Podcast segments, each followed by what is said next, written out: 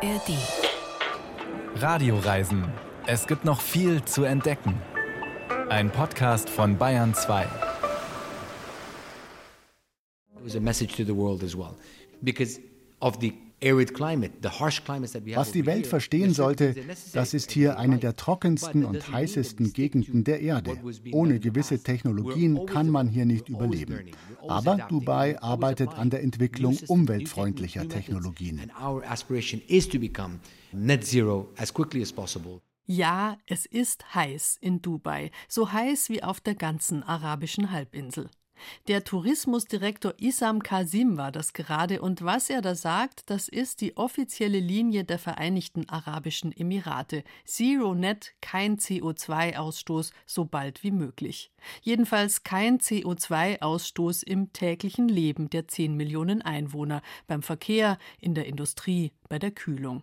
Dafür wird viel getan in Dubai und Abu Dhabi was aber nichts ändert am eigentlichen Problem. Das Geld, mit dem die neue Nachhaltigkeit bezahlt wird, kommt aus dem Verkauf von Öl und Gas, Milliarden Barrel jedes Jahr. Die Käufer und Verbrenner sind unter anderem wir.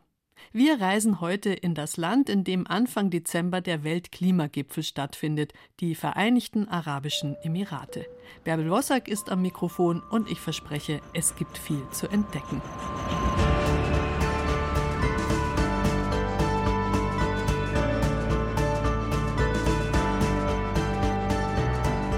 Schon seit einiger Zeit denken die Emirate am Persischen Golf an die Zukunft nach dem Erdölzeitalter.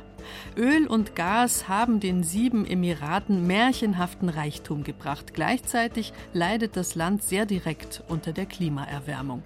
Extrem heiße Tage nehmen zu und damit sind Temperaturen von bis zu 50 Grad gemeint.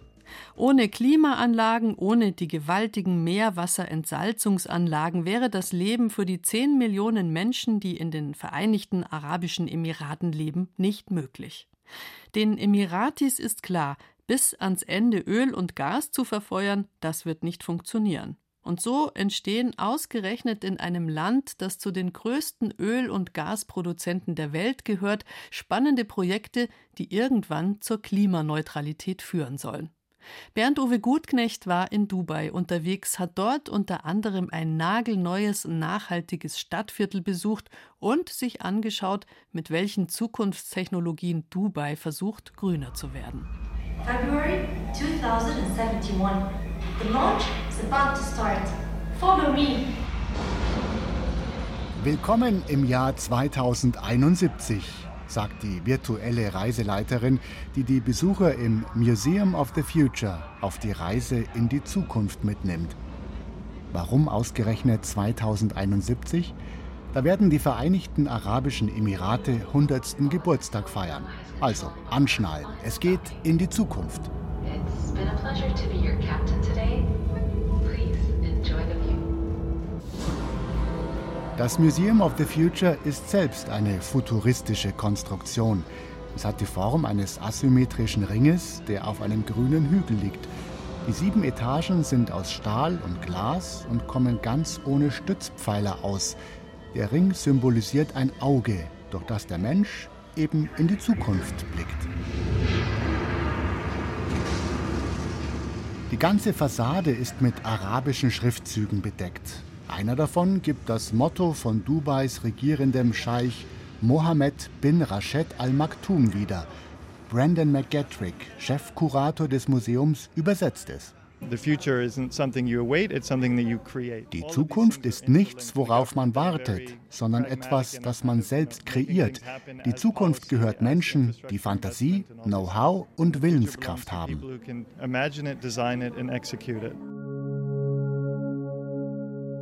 Ein Aufzug im Space Shuttle Outfit mit vielen blinkenden Lichtern bringt die Besucher eine Etage höher, auf den Mond. Hier können sich die Besucher als Raumfahrer bewerben. Das ist das Rekrutierungscenter, ein Raumfahrtzentrum wie die ISS. Die Besucher kommen von der Erde hierher, lernen, was hier erforscht wird, und sie können sich per E-Mail für einen Job einschreiben. Eine clevere Idee, um Abonnenten für den Newsletter zu gewinnen. Dabei können die Besucher angeben, für welche Zukunftsthemen sie sich besonders interessieren. Die Erforschung des Alls, neue Technologien oder Umweltschutz. Welcome everyone, welcome pioneers back to Earth and to chapter 2 of your journey. This is the Heal Institute. Im Raum Observatorium liegen hunderte Pflanzen und Tiere hinter Glas. So scheint es. Tatsächlich sind es täuschend echte 3D-Animationen fast ausgestorbener Insekten, Fische oder Bäume. Hier werden Pflanzen und Lebewesen aus aller Welt dokumentiert. Vor allem geht es um die Frage, welche Spezies in welcher Umgebung überleben kann, wenn sich dort die Bedingungen durch den Klimawandel massiv verändern. Und wie kann die Wissenschaft ihnen helfen, sich an Trockenheit und Hitze anzupassen? Vom Zukunftsmuseum geht's zur Expo City und zwar mit einer vollautomatischen, fahrerlosen Metro. Sie wird elektrisch betrieben, verbindet die wichtigsten Sehenswürdigkeiten der Stadt. Auf dem Expo-Gelände fand im Jahr 2022 die Weltmesse statt, mit ihren Schwerpunktthemen Nachhaltigkeit und Mobilität. Einige der Pavillons sind dauerhaft für Besucher geöffnet, zum Beispiel der Sustainability Pavillon. Museumsguide Bilal zeigt auf grüne Bäume mit seltsamen Blättern rund um den Pavillon. Sie sehen aus wie echte Laubbäume, aber das sind E-Trees, Energiebäume, 18 Stück. Sie bestehen komplett aus Solarpanels. Zusammen mit dem Solardach erzeugen diese E-Trees die ganze Energie, die im Sustainability Pavillon gebraucht wird. Die Besucher durchqueren verschiedene Landschaftszonen, den Regenwald oder die Wüste. Interaktive Computeranimationen erklären, welche Pflanzen und Tiere dort vorkommen, was ihre Existenz gefährdet und wo der Mensch seinen Platz hat. Der Sustainability Pavillon selbst ist in den Erdboden hineingebaut und wird mit modernen Versionen von Windtürmen gekühlt. Uh, das ist ein passives Kühlsystem, wie es die Menschen in den arabischen Wüsten seit Jahrhunderten verwenden. Die hatten ja keinen Strom für Klimaanlagen. Batschir heißt das. In den Nächten saugen diese Türme automatisch die kühle Luft ein und verbreiten sie im Haus. Wenn es dann tagsüber innerhalb der Mauern wärmer wird, steigt die warme Luft nach oben und strömt durch die gleichen Türme nach draußen so ist es im Haus immer angenehm zu wohnen. An vielen Fassaden in Dubai liest man momentan die Begriffe Future und Vision. Das Emirat will das internationale Drehkreuz für Zukunftsvisionen werden, für saubere Energie und grüne Wirtschaft.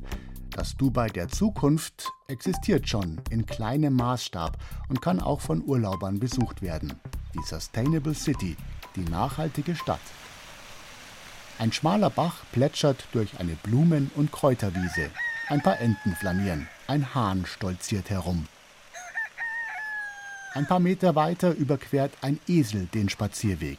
Dieser führt vorbei am Pferdegestüt und an Gemüsebeeten, als hätte ein reicher Scheich einfach das Allgäu in die Wüste gepflanzt.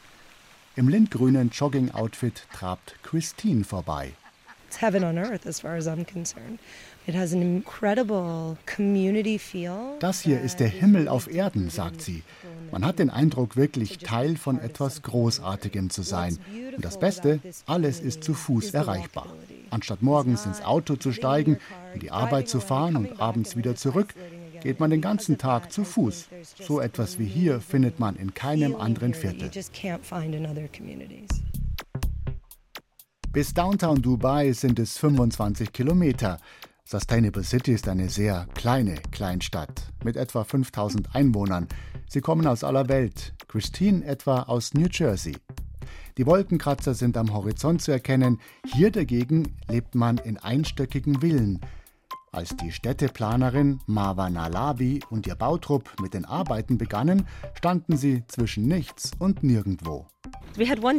Ein einziger Baum wuchs hier. Ein Baum auf dem ganzen Gelände, sonst Wüste.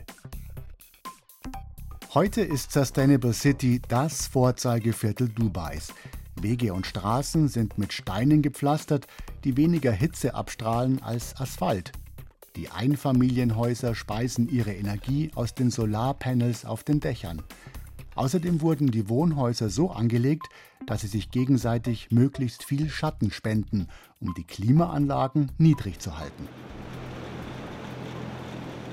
In einem riesigen Gewächshaus bauen die Bewohner ihr eigenes Gemüse an.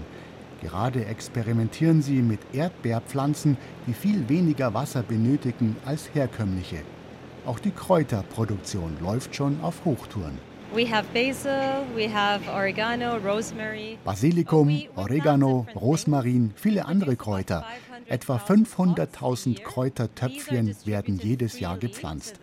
Die Bewohner erhalten acht Kräuterpflanzen pro Monat kostenlos und können sie bei sich im Garten einpflanzen. Und das wird peu à peu auf weitere Gemüse- und Obstsorten ausgeweitet.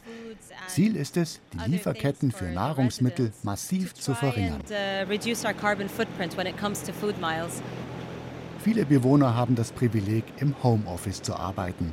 Für die nötigen Fahrten nach Dubai Downtown haben die meisten E-Autos. In der Sustainable City selbst sind nur langsame und sparsame Elektro-Buggies erlaubt. An der eigenen Fairgreen-Schule heißen die Hauptfächer Innovation, Nachhaltigkeit und Wellbeing, also Wohlfühlen.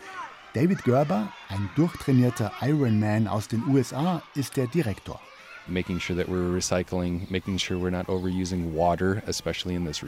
Es geht ums Recyceln, um den sparsamen Umgang mit Wasser, was in dieser Region besonders wichtig ist.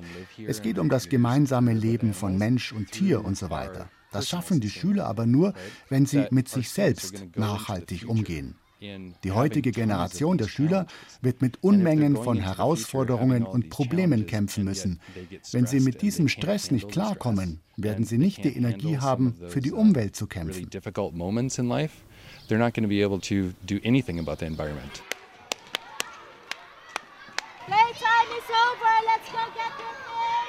Lehrerinnen und Lehrer aus aller Welt unterrichten Schülerinnen und Schüler aus aller Welt. Im Herzen der Sustainable City ist eine Art Marktplatz mit Cafés, Lokalen, Kulturzentrum, Moschee, Boutiquen und Buchladen. Das öffentliche Schwimmbad wird mit Solarenergie betrieben. Im Fitnessstudio erzeugen die Sportler auf den Indoor-Bikes und Laufbändern selbst Strom. Ja, ich produziere durchs Lauftraining Energie. Energie für die ganze Gemeinde. Das ist doch super, sagt dieser Athlet. Dubai und die anderen Emirate haben einen Masterplan. Centennial 2071. Zum 100. Jubiläum des Zusammenschlusses der Emirate wollen sie nicht weniger als das erfolgreichste Land der Welt sein. In Wirtschaft, Bildung, Entwicklungspolitik, Gesundheitswesen, Digitalisierung und gesellschaftlichem Zusammenhalt. Dank Steuerfreiheit, Freihandelszonen und anderen Förderungen siedeln sich hier viele Start-ups aus aller Welt an. Dubai wächst jährlich um mehrere hunderttausend Einwohner. Die papierlos funktionierenden Behörden erleichtern das Einwandern und Gründen neuer Existenzen. Dubai will auch den Tourismus der Zukunft prägen und dabei von der Strategie des höher, teurer, spektakulärer abrücken, wie der Tourismusdirektor Issam Kasim betont. Lange Zeit musste Dubai um Aufmerksamkeit kämpfen, musste erstmal auf die Weltkarte kommen, denn keiner kannte Dubai. Das ist mit aufsehenerregenden Bauten wie dem Burj Al Arab oder dem Burj Khalifa oder den künstlich angelegten Inseln gelungen.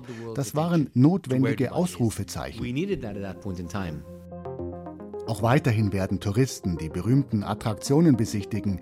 Das Luxushotel Burj Al Arab mit seiner markanten Segelform, das mit 828 Metern höchste Gebäude der Welt, Burj Khalifa, die größte Shopping Mall der Erde, oder die künstlich aufgeschütteten Inseln The Palm und The World mit ihren exklusiven Hotels, Villen, Restaurants. Aber heute wirbt Dubai kaum noch mit der Skihalle mitten in der Wüste, sondern mit dem Thema Nachhaltigkeit.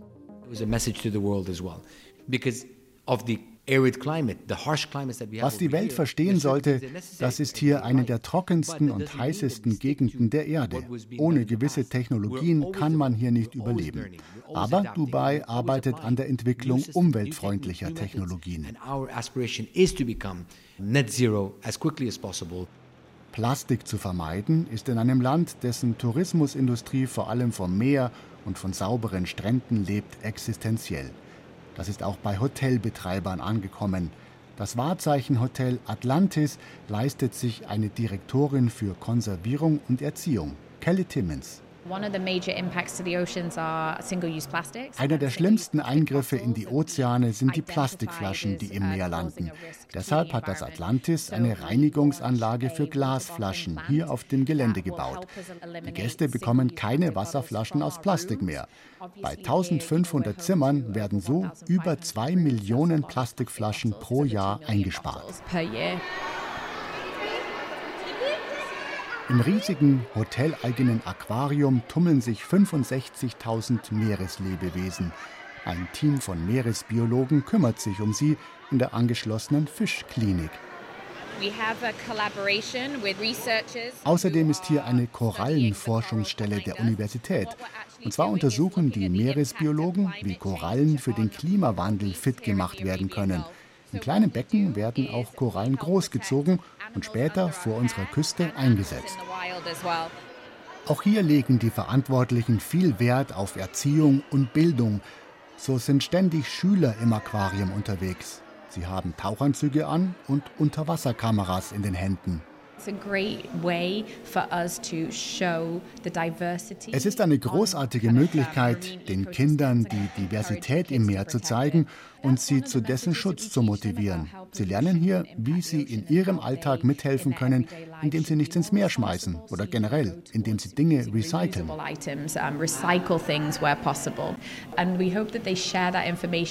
Und wenn sie diese Infos weitergeben an ihre Freunde und an ihre Familie und über den Schutz der Meere reden, ist unsere Mission schon erfüllt. Dubai ist ein Mix, analysiert der Tourismusdirektor Issam Kasim. Ein Mix aus dem Gigantismus der Neuzeit, Visionen für die Zukunft und Rückbesinnung auf alte Werte der Beduinenzeit, die gerade mal ein halbes Jahrhundert her ist. Es gibt keine Zukunft ohne Vergangenheit. Man braucht tiefe Wurzeln und eine solide Basis, um darauf bauen zu können. Bestes Beispiel ist der Dubai Creek. Dort legen seit Jahrhunderten Handelsschiffe von überall an. Aber erst als der Sand aus dem Hafenbecken gebuddelt wurde, konnten die Schiffe auch bei Ebbe kommen. Es war eine Idee mit kleinem Aufwand, aber großem Ertrag. So begann die Zukunft von Dubai. So all of these things really started from that one core fundamental point. Bernd-Uwe Gutknecht hat viele Mosaiksteinchen gefunden, die Dubai zu einer nachhaltigeren Stadt machen sollen. Die Vereinigten Arabischen Emirate sind unser Reiseziel heute. Dubai und Abu Dhabi sind die beiden bekanntesten Emirate mit hochmodernen, boomenden Millionenstädten. Der Weltklimagipfel tagt ab 30. November in Dubai. Das bringt das Land in den nächsten Tagen weit nach vorne in der Berichterstattung. Denn es ist eine wichtige Veranstaltung, vielleicht trotz aller Kriege und Krisen gerade die allerwichtigste. Wenn hier nichts passiert, dann wird auch sonst nichts passieren, was diese Welt irgendwie noch retten könnte. Thilo Spanhehl ist ARD-Korrespondent für die Golfregion und den Mittleren Osten und er ist uns jetzt zugeschaltet aus Kairo. Thilo Spanhehl, wir haben gerade eine Geschichte gehört aus Dubai. Wir waren in einer Mustersiedlung unterwegs, alles ganz nachhaltig, energiebewusst, kurze Wege ganz grün. Ist das die Zukunft für das Leben in den Emiraten? Also ich bezweifle das persönlich. Die Vereinigten Arabischen Emirate werden sicherlich keine Ansammlung von kleinen gemütlichen Reihenhaussiedlungen werden in Zukunft. Es ist eher ein Modell, das sich äh, in der Welt gut verkaufen lässt. Also auf dem Weg hin zu Klimafreundlichkeit versucht natürlich auch man sich in den Vereinigten Arabischen Emiraten so gut es geht darzustellen. Und der Großteil der Bevölkerung oder der Großteil der Menschen, die in den Vereinigten Arabischen Emiraten leben, die wohnen in großen Häusern, in Hochhäusern, die ja gut klimatisiert sind, aber wenig Grün haben außenrum. Und in den Emiraten stehen eigentlich immer auch noch im Fokus die großen Projekte, die riesigen Bauten. Also wir erinnern uns an den Burj Al Khalifa mit 830 Metern Höhe, das höchste Gebäude in der Welt oder Ski Dubai, diese berühmt-berüchtigte Skihalle, die habe ich mir auch angeschaut. Da kann man drinnen Skifahren und Wintersport machen, während draußen 50 Grad herrschen. Also das sind eher die Projekte, die es in den Vereinigten Arabischen Emiraten gibt und die wahrscheinlich auch die Zukunft noch weiter bestimmen werden. Ja, aber man versucht ja vielleicht ein bisschen was zu tun. Vielleicht ist es auch nur fürs Image. Also dieses viele Grün, die Basilikum und Tomatenpflänzchen, von denen wir gerade gehört haben, das klingt schon super, aber wir sind halt immer noch in der Wüste, 50 Grad. Wo kommt das ganze Wasser her? Das meiste Wasser kommt aus Meerwasserentsalzungsanlagen. Ein ganz kleiner Teil kommt aus unterirdischen Wasserspeichern, aber wirklich etwa 90 Prozent und mehr kommen aus Meerwasserentsalzungsanlagen. 70 bis 80 Stück davon gibt es in den Vereinigten Arabischen Emiraten. Die sind aber extrem energieintensiv. Also da fließt richtig viel Energie rein, damit man da Trinkwasser draus generieren kann. Und es gibt ziemlich viel Kritik an diesen Anlagen, denn salziges Wasser geht rein, süßes Wasser kommt raus, aber vor allem auch sehr, sehr, sehr salziges Wasser kommt am Ende sozusagen als nicht genießbar, wird wieder zurück ins Meer geschwemmt und äh, versalzt die äh, Umgebung der Vereinigten Arabischen Emirate sehr, erhöht die Wassertemperatur da nochmal um einiges. Und deswegen sagen Umweltschützer, dass das ein großes Problem ist für ja, alle Meeresbewohner an den Küsten der Vereinigten Arabischen Emirate. Ja, Sie sprechen gerade von Umweltschützern. Es naht ja der Klimagipfel. Wie laut kann man denn da sein in den Vereinigten Arabischen Emiraten? Also zu so einer Weltklimakonferenz gehören ja auch Proteste. Also ganz offiziell gibt es ein Recht auf Versammlungsfreiheit in der Verfassung der Vereinigten Arabischen Emirate. Dieses Recht wird aber in der Realität praktisch äh, nicht gelebt. Es gibt dieses Recht eigentlich nicht. In der Vergangenheit wurden immer wieder Leute festgenommen, die protestiert haben, die ihre Meinung öffentlich geäußert haben. Deswegen gibt es auch eigentlich kaum, ja, sag ich mal, Aktivismus in der Zivilgesellschaft. Zivilgesellschaft in den Vereinigten Arabischen Emiraten profitiert ja auch ganz massiv davon, dass Öl und Gas verkauft wird. Also zum Beispiel bekommen ja junge Emiratis, wenn sie im Ausland studieren wollen, bekommen sie die Studienkosten und die ganzen Reisekosten vom Staat bezahlt. Wenn sie dann heiraten und eine Familie gründen wollen, dann spendiert der emiratische Staat ihnen das Haus. Also Kritik von emiratischer Seite ist kaum zu erwarten bei der Weltklimakonferenz. Proteste wird es aber wahrscheinlich doch geben, auf dem Gelände allerdings der Weltklimakonferenz. Außerhalb nicht, aber auf dem Gelände, da garantieren nämlich die UN-Richtlinien, dass es Proteste geben kann. Aber das werden dann eben wahrscheinlich hauptsächlich Leute aus dem Westen sein oder aus, auch aus dem globalen Süden, die bei allen Weltklimakonferenzen ja, sag ich mal, auf das Anliegen der Zivilgesellschaft aufmerksam machen, was auch sehr, sehr wichtig ist, weil es ja viele, sag ich mal, Öl- und Gaslobbyisten gibt und da muss, sag ich mal, auch ein Gegengewicht existieren und deswegen ist der UN es auch so wichtig, dass es eben Proteste auf der Weltklimakonferenz geben kann. Wie ist denn da das Bewusstsein in den Emiraten, wo man ja wirklich in Saus und Braus und Glanz und immer klimagekühlt lebt? Gibt es da ein Bewusstsein für den Klimawandel?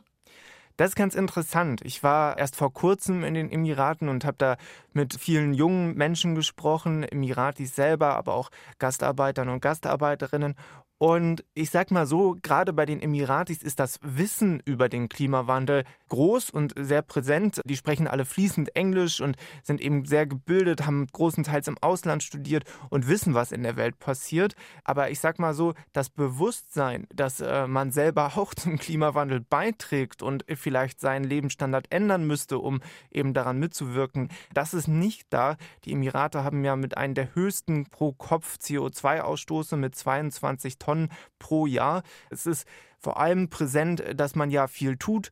Dieses, sag ich mal, vom Staat transportierte Bild, das ist vor allem in den Köpfen der Emiratis präsent. Gerade ist ja südlich von Dubai eine der größten Solaranlagen der Welt eingeweiht worden. 21 Quadratkilometer. Also man verbreitet schon gerne das Bild, dass ganz viel getan wird. Auf jeden Fall. Ich würde sagen, keins der Länder am Golf, die ja alle hauptsächlich von der Förderung und dem Verkauf von Erdöl und Erdgas leben, würde sich nicht gerne bei grüner PR bedienen. Aber es ist auch so, dass die Emiratis, das muss man sich immer vor Augen halten, ganz eiskalt kalkulieren. Also die würden nicht äh, Millionen von US-Dollar investieren, wenn nicht am Ende irgendwas für sie rausspringen würde. Und ja, sag ich mal, allen erneuerbaren Energieprojekten in den Vereinigten Arabischen Emiraten geht es auch so ein bisschen darum, die Zukunft zu bestreiten. Also Öl und Gas hält, Experten schätzen noch etwa 40 bis 50 Jahre. Gibt es da noch Reserven in den Vereinigten Arabischen Emiraten? Aber danach müssen auch die Emiratis von irgendetwas anderem leben und da stürzt man sich jetzt auf äh, erneuerbare Energien und den Umbau und den Verkauf dann von Wasserstoff. Sie leiden ja auch selber unter dem Klimawandel, die ganze arabische Halbinsel. Wie merkt man das jetzt schon? Ja, also es werden praktisch jedes Jahr neue Höchsttemperaturen gemessen von weit über 50 Grad. Und Forscher schätzen, dass es bis Ende des Jahrhunderts, wenn der Klimawandel so weitergehen könnte, nochmal 5 Grad mehr werden könnten. Ob es jetzt 52 oder 57 Grad hat in der Wüste, das hört sich jetzt für unsere Ohren erstmal nicht so ach, so viel mehr an, ist eh heiß, könnte man meinen, aber das macht dann doch ganz, ganz viel aus, weil zum Beispiel es zu mehr Sandstürmen kommen könnte. Sandstürme sind eine extreme Belastung für Infrastruktur und auch die Gesundheit in den Golfstaaten. Vor allem Kinder leiden unter Sandstürmen. Dann ist es so, dass durch die hohen Temperaturen eben ja noch weniger Wasser zur Verfügung steht, noch mehr da rein investiert werden muss in Entsalzungsanlagen. Und dann ein anderer Punkt ist zum Beispiel, dass es, obwohl es auf der einen Seite trockener wird, auf der anderen Seite wieder vermehrt zu Extremwetterereignissen kommt. Also Starkregen hat ja zum Beispiel auch im Oman, in Saudi-Arabien und auch in den Vereinigten Arabischen Emiraten in der Vergangenheit schon immer wieder zu Überflutungen und zu Erdrutschen geführt und Menschenleben gekostet.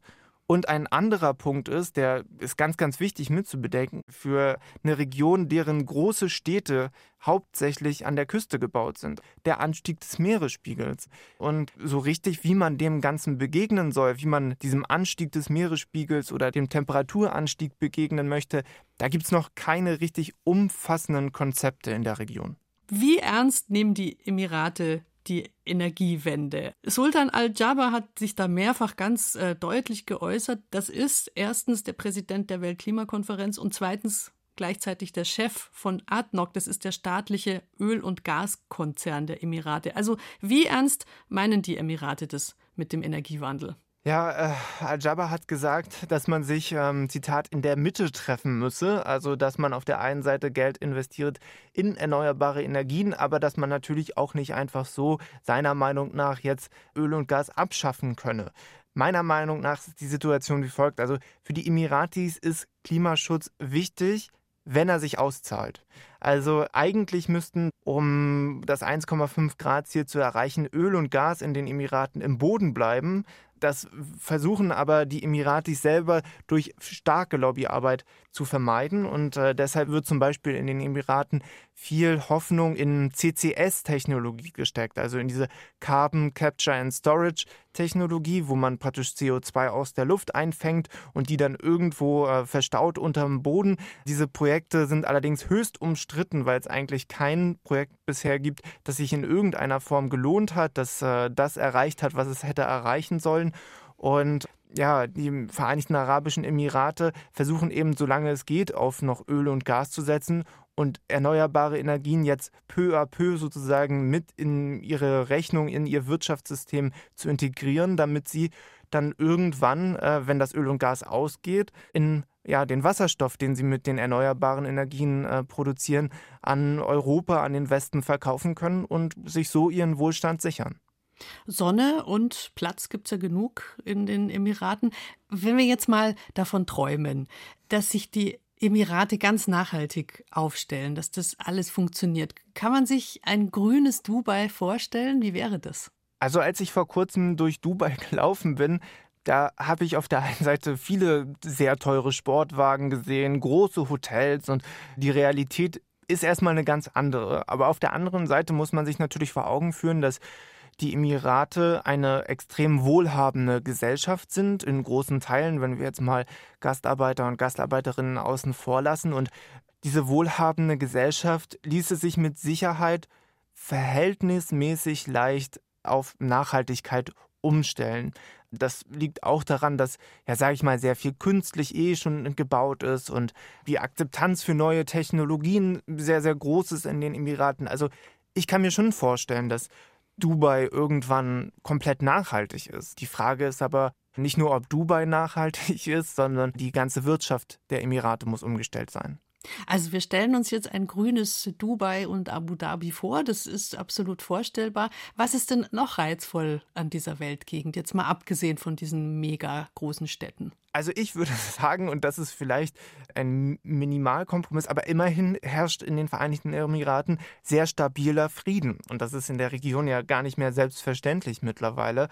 Außerdem ist es eine sehr internationale Gesellschaft. Also wenn man da durch die Straßen läuft, dann hört man allerlei Sprachen, man sieht Menschen und trifft Menschen aus allerlei Regionen der Welt. 90 Prozent der Bevölkerung in den Vereinigten Arabischen Emiraten kommt aus dem Ausland. Aber was sonst noch spannend ist, ist ja die Natur. Wenn man gerne Wüsten besucht, wenn man Oasen besucht oder zum Beispiel schnorcheln geht, dann sind die VAE, glaube ich, ein sehr gutes Reiseziel. Thilo Spanhehl war das ARD-Korrespondent für den Mittleren Osten, der übrigens auch vom Weltklimagipfel in Dubai berichten wird. Vielen Dank für diese Informationen und Eindrücke aus den Vereinigten Arabischen Emiraten. Sonne, Wüste und Meer haben die Kultur der Emirate am nordöstlichen Zipfel der arabischen Halbinsel geprägt. Jahrhundertelang hat nichts darauf hingedeutet, dass die wenigen Menschen dort einmal die reichsten der Welt werden könnten. Der Aufstieg der Golfstaaten, der plötzliche märchenhafte Reichtum durch Öl und Gas ist atemberaubend. Mittlerweile haben die Emirate etwa 10 Millionen Einwohner, nur 10 Prozent davon sind Staatsbürger. Alle anderen kommen aus dem Ausland. Hochqualifizierte Ingenieur- und IT-Berufe werden genauso gebraucht wie Millionen Menschen, die auf dem Bau, im Service und zunehmend im Tourismus arbeiten. Denn seit einiger Zeit setzen die Emirate auch auf den Tourismus. Touristen werden mit langen Stränden gelockt, mit Top-Hotels, mit aufgeschütteten Inseln in Palmenform, mit gewaltigen Malls und einem riesigen Flughafen-Drehkreuz. Das ist eher die Dubai-Strategie. In Abu Dhabi, dem Emirat südlich von Dubai, setzt man auch auf die Förderung von Kunst und Kultur. Eine Louvre-Filiale wurde eröffnet, eine Guggenheim-Dependance soll 2025 fertig sein. Und die eigene alte Kultur, die droht unterzugehen im Meer aus Glitzerhochhäusern, die soll eben auch erhalten werden. Moritz Gaudlitz hat den neuen Kultur-Hotspot Abu Dhabi besucht.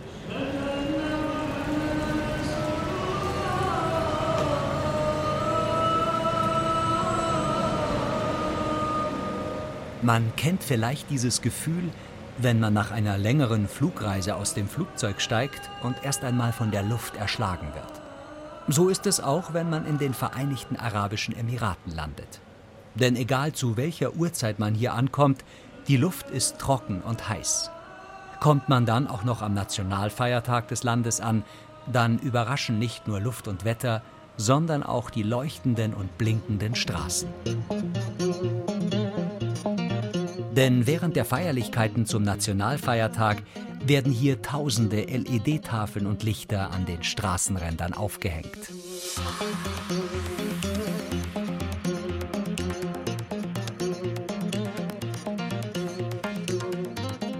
Erst seit 1971 ist das Emirat Abu Dhabi unabhängig. Verantwortlich hierfür war der damalige Scheich Said bin Sultan al Nahyan. Und das wird tatsächlich mehr als deutlich zur Schau gestellt. Mit Stolz bekleben die Emirate ihre Geländewagen, Limousinen oder Luxussportwagen mit Folien des Scheich Said und fahren dieser Tage die scheinbar endlos langen Wüstenstraßen auf und ab. Doch ich bin hergekommen, um das alte und zugleich neue Herzstück der Stadt zu sehen.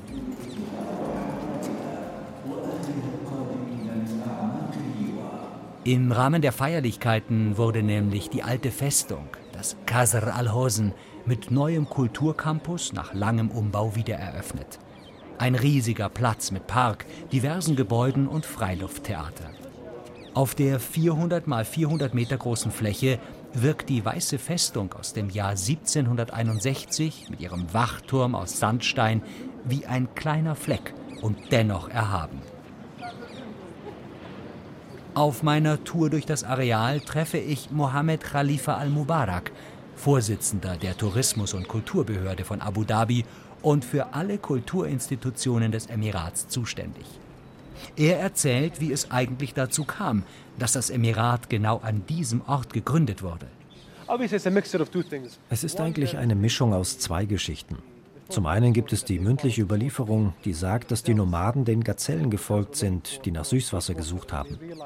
Dann haben sie gemerkt, dass das Land fruchtbar ist, dass es Landwirtschaft und Süßwasser gibt.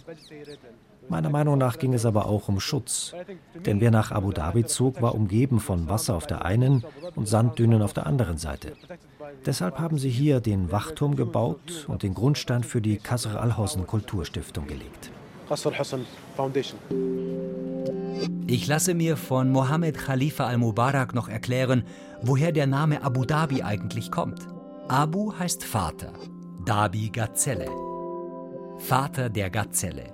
Das passt gut zu seiner Geschichte über die Entstehung des Emirats. Aber hier geht es eben nicht nur um Überlieferungen, sondern um echte Kulturvermittlung. Denn als wichtiger Teil der Regierung hat sich die Tourismus- und Kulturbehörde als Ziel gesetzt, Abu Dhabi in einen international relevanten Kultur-Hotspot zu verwandeln und gleichzeitig das Kulturerbe der Vereinigten Arabischen Emirate zu vermitteln. Zum Beispiel den im 18. Jahrhundert errichteten Bau Qasr al-Hosn. Er ist einer der ältesten der Region und zeigt mit einer Dauerausstellung, wie die Menschen und vor allem die Königsfamilie in den letzten 200 Jahren gelebt und regiert haben. Nachdem man einen informativen Teil der Ausstellung durchlaufen hat, in dem interaktive digitale Zeittafeln die Entwicklung Abu Dhabis dokumentieren, kann man die alten Räume des Scheichs begehen. Hier erfährt man in unterschiedlichen Zimmern im kühlen Erdgeschoss, wo Tee getrunken, wo Gäste beherbergt und wo Politik mit internationalen Gästen gemacht wurde.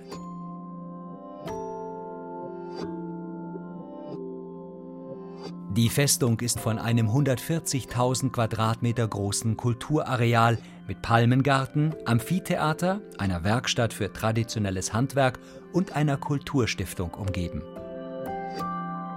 Im sogenannten House of Artisans wird dokumentiert und in Kursen gelehrt, wie man Körbe näht, Teppiche webt oder Fischernetze knüpft.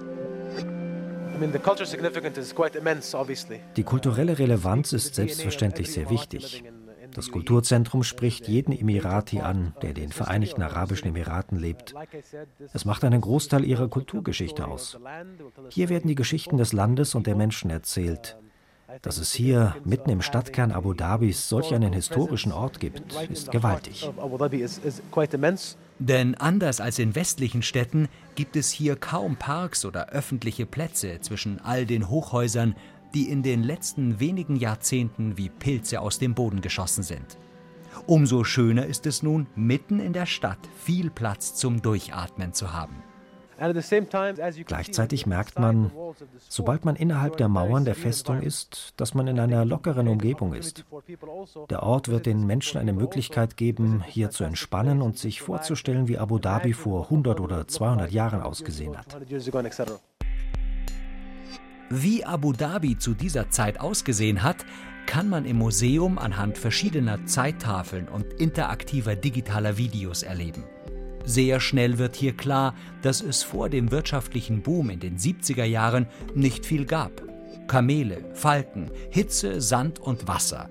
Aber das reichte erst mal aus, um sich von hier aus später, dank des Handels mit Rohöl, ein kleines Imperium und eine komplett neue Stadt aufzubauen.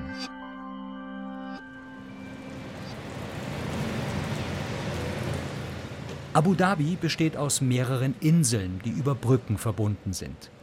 Jede Insel beherbergt unterschiedliche Gebäude und Institutionen. Neben der Hauptinsel, auf der das Qasr al-Hosn steht, ist in den letzten Jahren vor allem die Sadiat-Insel gewachsen. Sie ist noch immer im Wandel. Die vielen Kräne, die hier herumstehen, erinnern ein bisschen an Berlin Mitte Anfang der Nullerjahre. Nur stehen sie eben mitten in der Wüste ohne jegliche Infrastruktur drumherum.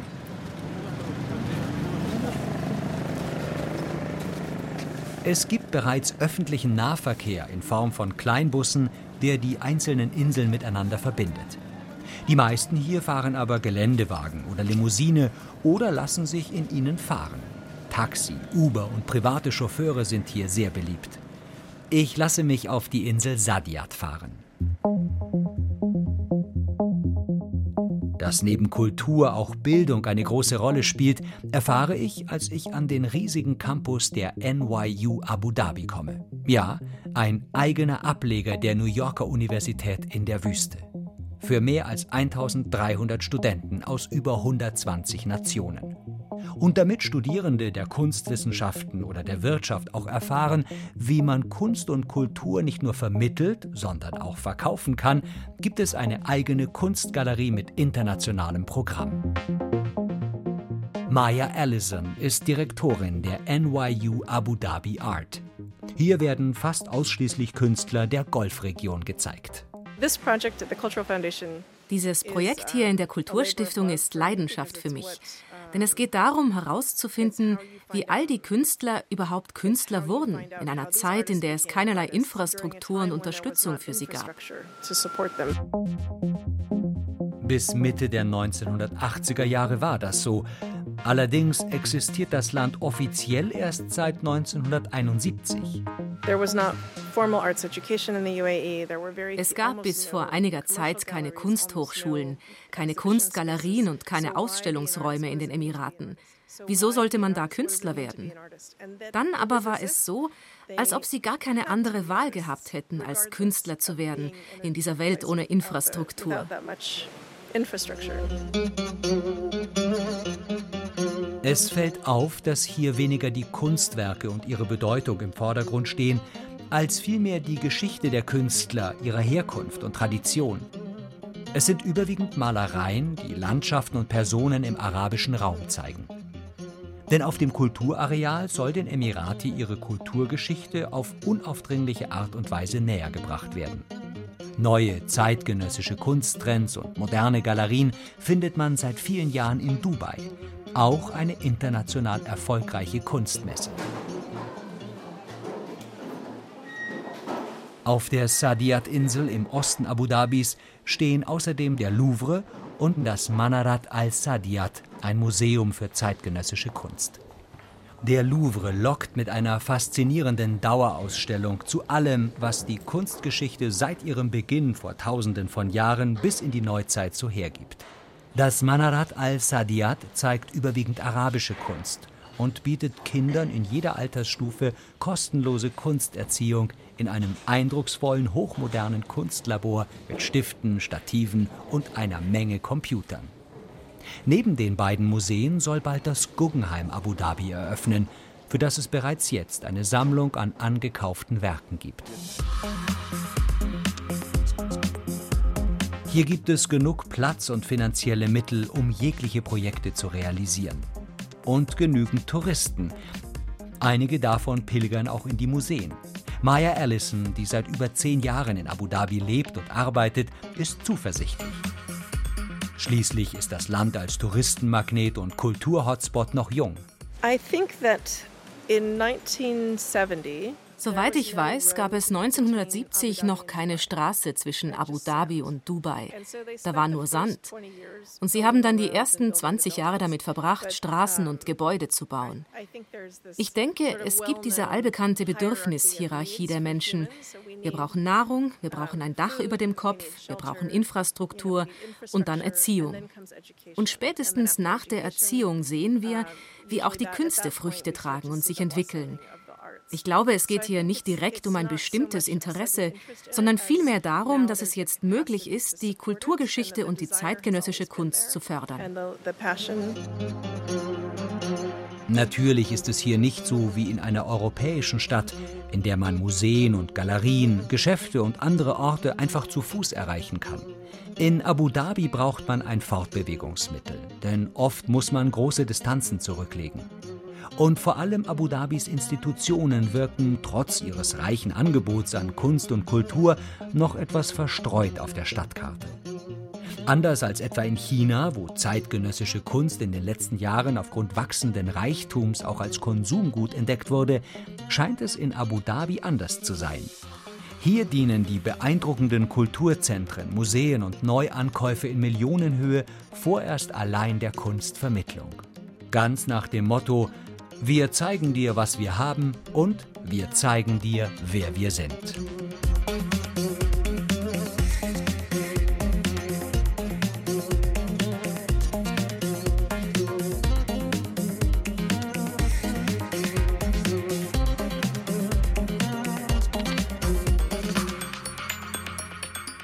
Und Kultur aus verschiedenen Teilen der Welt, alles zu finden in Abu Dhabi. Das ist auf jeden Fall eine beeindruckende Sache und vielleicht bekommt man da ein Stück der utopischen Idee zu fassen, dass wir doch alle zusammengehören auf diesem Planeten. Ganz zum Schluss unserer Reise in die Vereinigten Arabischen Emirate möchte ich noch mal darauf hinweisen, dass es sowas wie Meinungsfreiheit dort nicht gibt. Kritiker der Regierung riskieren hohe Gefängnisstrafen, wie der Dichter, Blogger und Menschenrechtler Ahmed Mansour, der Ende 2018 endgültig zu zehn Jahren Haft verurteilt wurde, weil er öffentlich die Menschenrechtslage in seiner Heimat dokumentiert hatte. Amnesty International hofft zum Weltklimagipfel in Dubai auf mehr Aufmerksamkeit für die Lage von Menschen wie Ahmed Mansour, der nach Angaben von Amnesty in Einzelhaft, ohne Bett, ohne Matratze, ohne Zugang zu Büchern oder Medien festgehalten wird. Er ist wegen dieser menschenverachtenden Bedingungen schon mehrfach in den Hungerstreik getreten. Es hat sich nichts geändert. Das alles muss einen nicht davon abhalten, nach Dubai oder Abu Dhabi zu reisen. Andere beliebte Reiseziele stehen teilweise noch schlimmer da, was die Menschenrechtssituation angeht. Aber zumindest wissen sollte man es schon, wenn man sich's in einem der reichsten Länder der Welt gut gehen lässt. In diesem Sinne genießen Sie die Freiheit zu Hause und überlegen Sie sich, wo Sie sich auch mal die Sonne auf den Bauch scheinen lassen.